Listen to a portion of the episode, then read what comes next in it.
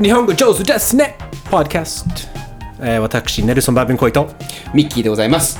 はい、えー、火曜日です。Tuesday 火曜日だ。火曜日。まだまだ火曜日だよ。ねえ。うん。あの火曜日はねいつもね皆さん、えっと、ご存知かと思いますが、えー、Tech Future Tuesday、ちょっとね未来的なえーテクノロジー的な話をしますが、あのちょっと最近のニュースでまだあのまあこれは公式は発表されてないんですけど、噂によりますと。あはいはいはい。そういう話ね。そう噂によりますとあのちょっと、まあ、サブスクのサービスがまた新たな形態にまたなんかまあなんていうか進化してきてる気がして、うんどういうこと？だどういうこと？それスマートフォンにえ？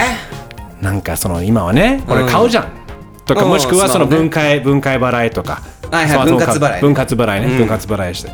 あのアップルがなんと近々、うんその iPhone のサブスクサービスを提供し始めるかもしれないという噂が流れてます。ちょっと勘弁してくださいよ兄さん。ちょっと勘弁してくださいよ。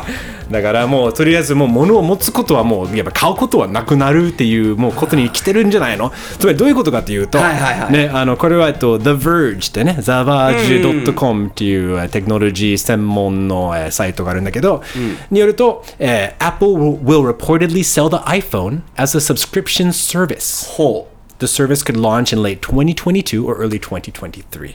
ね。まあ、先ほど言ったようにそのアップルが、えーまあ、iPhone 今は売ったりするわけじゃない、もうソフトバンクとか、まあ、買うことができるね。で分割払いすることもあるんだけど、もう買うことをそもそもなくして、サブスクとしていやあなたはじゃあアップルの、えーサブスクこれから毎月これ払ってください。で新しい iPhone が出てきたら別にべ残りの残ってる分割じゃなくてそのもう自然と新しいのに切り替えられるっていうその同じ月額。でその中にも多分 Apple プラスとか、はいはい Apple Music とかいろいろその Apple のエコシステムの中にもうさらにプラスになっていく。何？そうでもしないとアップルプラスに入んないの？みんな。多分ねそういう未来には近い。もう Apple そうしようとしてると思うんだよね。いやごめんちょっとアップルディスしたけど、うん。今俺アップルウォッチつけて iPhone で時間計りながら MacBook でやってるからなん何にも言えないんだけどさ。なととりあえず第一印象どうですか？このニュースミッキー。だいあのまあ一応サブスクの話したじゃん。ねポッドキャストね。したしたした。ねいろいろまあね実際に使ってるものもあるし全然便利だとは思う反面いろいろねマイナスもあるんだけどここまで来るとねだから iPhone 一回買ったら自分のものじゃんってなるけどこのサブスクじゃなくね自分のものじゃなくなっちゃうじゃんなんかそんな感じするよね。ね。だからさっき俺が本当言ったリアクション勘弁してくれよ 兄さんが全てです。ああどうネルソン的にはどうなの？もうあのだからまあ Apple Apple played the long game They played the long game っていうね表日現がね。本語で言うとなんだろうな、まあ、まあ長い目で見た。長い目で見てもう全部結構多分本当に昔前からやっぱその iPhone がヒットしてから、あなるほど。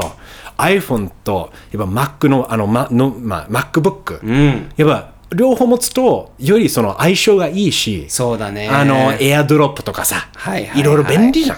あー作詞だねだからつまり、あうん。iPhone 同士持つとああなたも iPhone 持ってじゃああの FaceTime ができるとか、いわばそのしかも友達同士でまたそのチャット同士の機能が増えるとか、あーあとエアドロップね。エアドロね、普通にエアドロップもそうだけど、だからつまり、あの、なんていうか、アップルの中のエコシステム、Apple's if you're in the ecosystem を幸せでいられる。それまさにそれを究極にしてるっていうことだよね。だからもう、今までの10年間の、ああ2008年からの iPhone が出てきてからの長年積み重ねてきたファンたちはいよいよアップルが本腰に入れて、よし、now you're my corporate slave now! みたいな感じで。ああそっかなそうだよね企業のになんかこうなんていうのか取りつかれちゃうっていうかね。そうだもう逃げられないっていうか逆にもう、怖っ。だってもう、もう入るしかないじゃん、ミッキー。と思わない？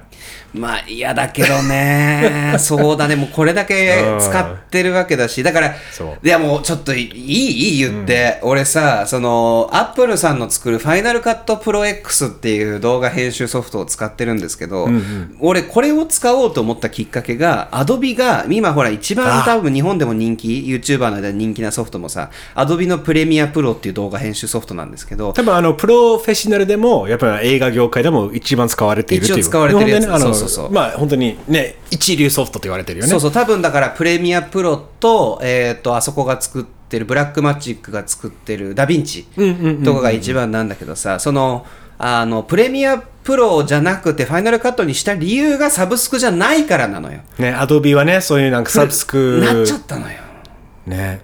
だからもう一気になえて、それでプレミアプロじゃなくて、えっとごめん、ファイナルカットプロ X は、その3万ポッキリで1回で買えるから、よし、自己投資だって言って頑張って買ったんだけどさ、もしこれがさ、サブスクになったらもうどうすればいいのや仕事できないんですけどっていう。あのね、なるよ。やめてよあの、なるから。やめてよなるから。マジで、もうごめん。もう俺もう嫌だよ。もう超嫌だけど。きつい。でも本当にそれが、だから正直思ったよ。確かに3万円で買えるっていうか、買える自体が、あ、もう、あファイナルカットプロもロジックプロもそうだけどさ、アップルの中では珍しいサービスだなって思ってる、もうあと時間の問題じゃん。もうやめて、やめて、ほら、見て見て、見える？Do you see my captain's hat? 俺の船長の帽子。ね。ほらほら、肩に.鳥が乗り出したよ。ほら.剣持ってるよ。I'm a pirate! 海賊になっちゃうよ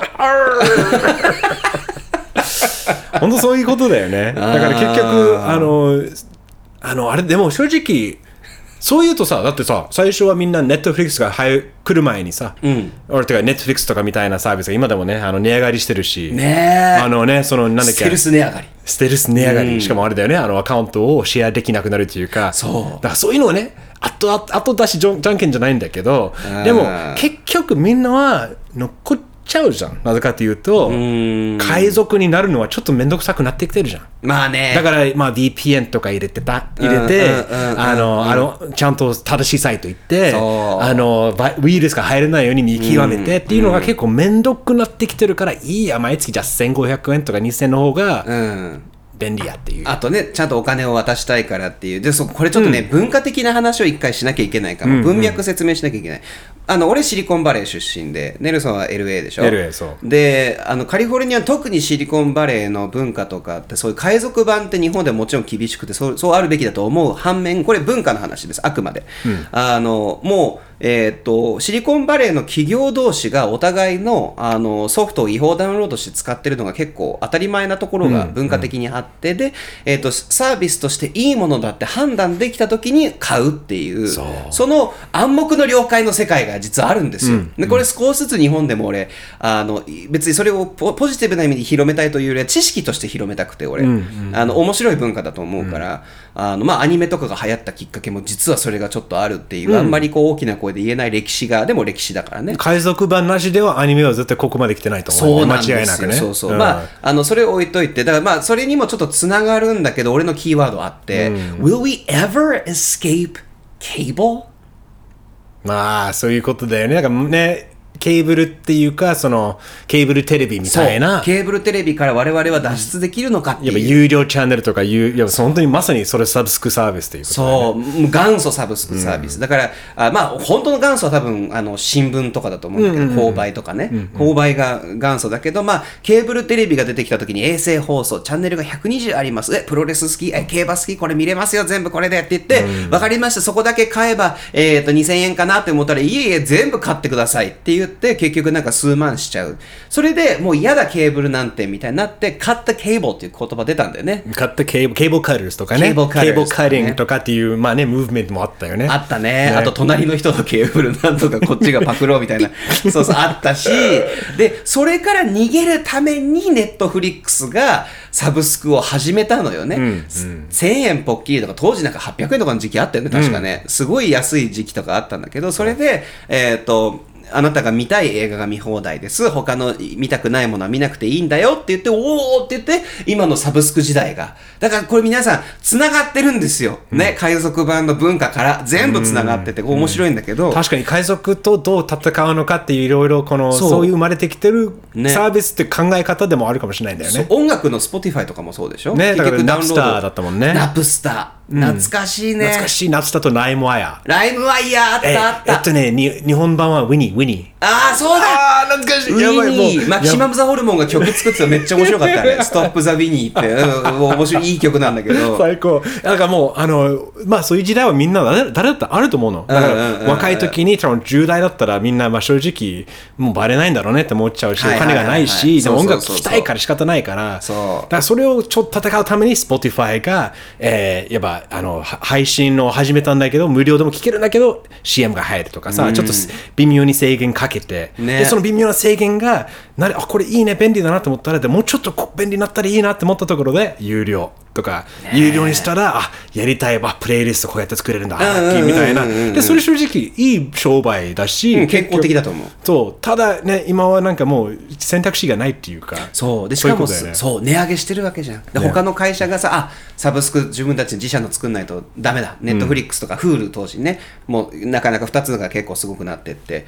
もう自分たちで作んなきゃいけないって言ってこうあの変わって今になったんだけど結局ケーブルに逆戻りじゃんみたいな。ねだって、えー俺何入ってる？アマゾンプライム、ネットフリックス、ディズニープラス。あなんか入ってると思うんだよ。もうああ、アップルミュージック俺は入っててとか、4つ入ってるわ。それだけで5、6千円かかるわけよ、月。大変じゃん。ね結局変わんねえじゃんって。だからこの後のムーブメントは嬉しい、あの、あると嬉しいんだけど、果たしてどうなるのかっていうね。まあだから正直それを解消するのがはい。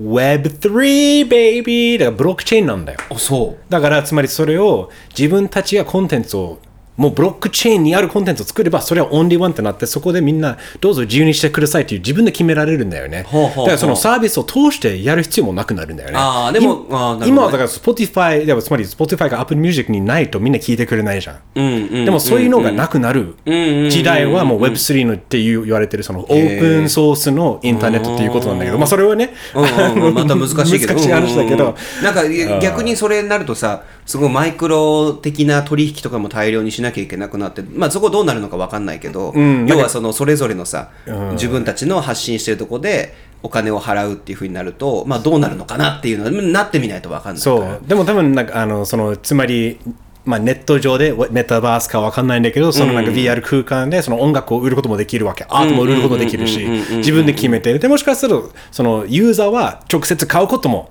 ね買う買うか何え何？今知事今想像したのあのほら、あのラッパーが頑張ってさ、自分たちの CD をさあのミニバンの後ろで売るあのかっこいいやつあるじゃん。あれをメタバースで見たらめっちゃ今想像したの。ねすごい格好のアバターでこう売ってるみたいななんだこれみたいな。絶対そうだよね。でも、いいよね。そこで買って、ある意味、そのなんか、買いたいと買えばいいじゃん。で、それ意味があればいいんだけど、今はおか音楽を買う意味がそもそもアーティストを支えるぐらいだけであって、なんかね、本当にその、全部、このまだその境目がないんだよ。だからそのね、そのサービスか、サービスコを使うしかないっていう時代ね、に生きてるっていうのが、そうね。でも、ね。そのウェブさんとかに対するその、まあ、devil's advocate 逆のことを言ってみるとさ俺のもう一個あの綺麗にこのキーワード当てはまると思うんだけど decline to digital デジタルへこう落ちていくっていう、ね。俺は感覚で。The Digital Decline ねキャッシュレス素晴らしいみたいな、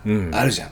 キャッシュレスで払えば消費税が今10%のところ5%あれ？これってんキャッシュレスさせたのかな？みたいな風にちょっと思ったりするんだけど そういうのは置いといて、あのなんだろう俺すネルソン知ってんじゃん？俺が超貧乏だった時代、もうねあの時は痩せてたね。まあ、それいいんだけどあ一番効果的なダイエット方法は貧乏になるこそうそとなんだよ。うそうそうそう、本当そうですよ。もう辛かったけど。でその時にやっぱりねその現金がとっても役に立ったのよね。あの物を売る時も現金にできるとかクレジットで、例えばじゃあそのお金がなかった時にもやっぱり娯楽は必要なのよ、うん。でその時にその手に入れる方法としてやっぱり現金で何かを買うとかっていうクレジットカードを使わなくてよくて毎月払わなくていいっていうああれがすごく俺大事だと思ってて。なんか変に全てがクレジット化したりデジタルマネー化するのもちょっとちょっと危惧した方がいいんじゃないかなって俺は思うのよね。なるほどね。うんキャッシュっていうのはなくすべきじゃないのかなって今なんかちょっと話が飛躍しちゃったけど。あでもね、その逆に俺ちょっと思ったのが、アメリカでさ、まあ、まあ日本でもあると思うんだけど、GoFundMe はいはいはいとかあるじゃん。はいはいはい。あの難病にたた、ね、なんかまあ病気になってとなんか、あの手術受けないといけないんでお金がない人って、友達とか親戚が、のために GoFundMe.com、GoFundMe っていうページを設立作って、そこで簡単に誰でも寄付ができるようになる。はいはいはい。でそこでなんかそういう助け合いの文化が広まったら一番理想的だなと思ったんだよね。そうだね。つまりミッキーが例えばその、まあ、ミッキーというかあの、貧乏な、ね、そういうお金がない人は、でもどうしても大学行きたい。でもじゃあそのネットでなんか面白い曲を作ってとかマジックをやったりしてこの人面白いね応援したいんだよね。で、GoFundMe みたいなサイトを作ってみんなのデジタル通貨のおかげで簡単にピピってうんあのやっぱちょっと寄付しよう。支えていこうっていうのをまあまあペイトリオンみたいな感じかもしれないんだけどもっとだからそういうのもあるんじゃない？っていう、まあ、ある、あうん、あるある、それはいいと、いいことだと思う。うんうんうんあとでも、そもそも、その、もっとじゃあ深い話すると、そもそも、えっ、と、社会がそういうふうに頑張って GoFundMe とかやんなきゃいけないっていうこと自体が、世の中がおかしいと思うけど、それは別の話。ねそれは別の話。それは別の話。そう、もちろんもちろん。ただ、あの、俺はネルソンと同じ意見。ただ、それだけは言っとかないといけないと思って、一応そこはちゃんと考えても、俺お互い考えてるから、それは。じゃなくて、そう。でも、そういうのも可能にしてるのは確かにデジタルな良さもある。ただ、俺が言いたいのは、完全キャッシュレスは怖いなって思う。現金がなくなった日がちょっと怖い。一番怖いのは何？その現金がなくなったら何が一番怖い？うーんとね、現金がなくなってしまった時の本当に一番怖いこと、貧困以外にあるんだけど、それはトレーサビリティ。あのー、ってっていうことはその、えーっと自分がお金使ったら絶対それバレるというかそうそうそうそうの追追跡できるうねそうそうそう。すべて追跡できちゃうようになるっていうのは怖い。かな。それが追跡できなくなったら追跡できないオプションがあった方がいいと思う。絶対にっていうこと。逃げなきゃいけない。多分ね、あの俺は詳しくないんですよ。全然あの、えっと、いわばその、ビットコインとか、それは別に使ってないんだけど、でも多分ビットコインとかそういうの仮想通貨使ってる人たちはみんな多分それはできるはずってで言ってる。元がそうだもんね。ね、だからつまり、あのトレーサビリティがないんだけど信頼性がある、つまり一番安全な取引、つまり、匿名性があってさらにあでもあいお互いはちゃんとそれはちゃんとお金があるっていうか、あの取引が設立,、ね、成立するっていう。面白いよね。でもだから俺も正直そこは不安ねいろいろ疑問視はあるんだけど、うん。でもまあ解決はするんだろうっていう俺は見方があるかうんうんうんらでもそうだよね。でもこのやっぱり現金っていうなんか何があってもそれが大丈夫だと思ったらロシアだったら違うじゃん。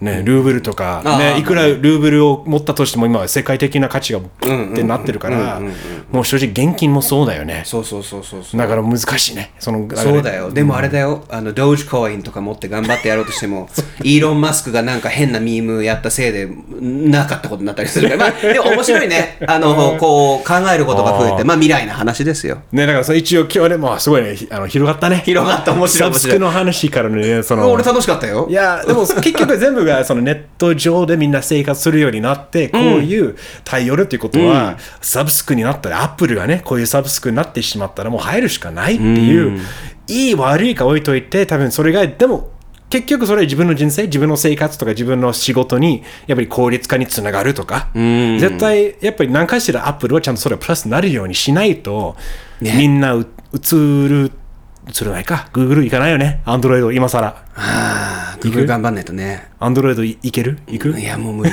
無理だよね。いや、乗り換えできなくだからそういうことだよね。じゃあ、Windows フォン。We know, wow! Nokia, baby. Let's go back to the old school. man. Blackberry とか Blackberry. Oh, no, no, the, oh, uh, the, the, the Razor. the Razor! アメリカのガラケーね。いやー、素晴らしい。あー、懐かしい。いいね。平和だったな。平和ですね。もうツイッターとか見れなかったしな。はい皆さん、えーちょっと今日すごいいろんな結構脱線しまくりの話だったんだけど、ねえー皆さんいかがでしたか？ちょっとね、あの、アップルのサブスクがもしかしたら始まる近未来。皆さんどうですか？サブスクはやっぱり入っちゃうんですか？このポッドキャスト聞いてる方々、結構ほとんどが iPhone が多いっていうか、ね7割ぐらいが。だからそう聞いてる人たちもち直接関係してるかもしれないんで、えーハッシュタグ日本語上手 NIHONGOJOZU でぜひ、えー考えを教えてください。もしくはね、長く喋りたい、書きたい方はね、メールアドレス、日本語上手 pod at gmail.com, bro. Send it out. Waiting for your emails, bro. Send them emails. Alright, man. Web. deep web, going deep. はい、皆さん、今日も聞いてくれてありがとうございました。また明日 See you tomorrow.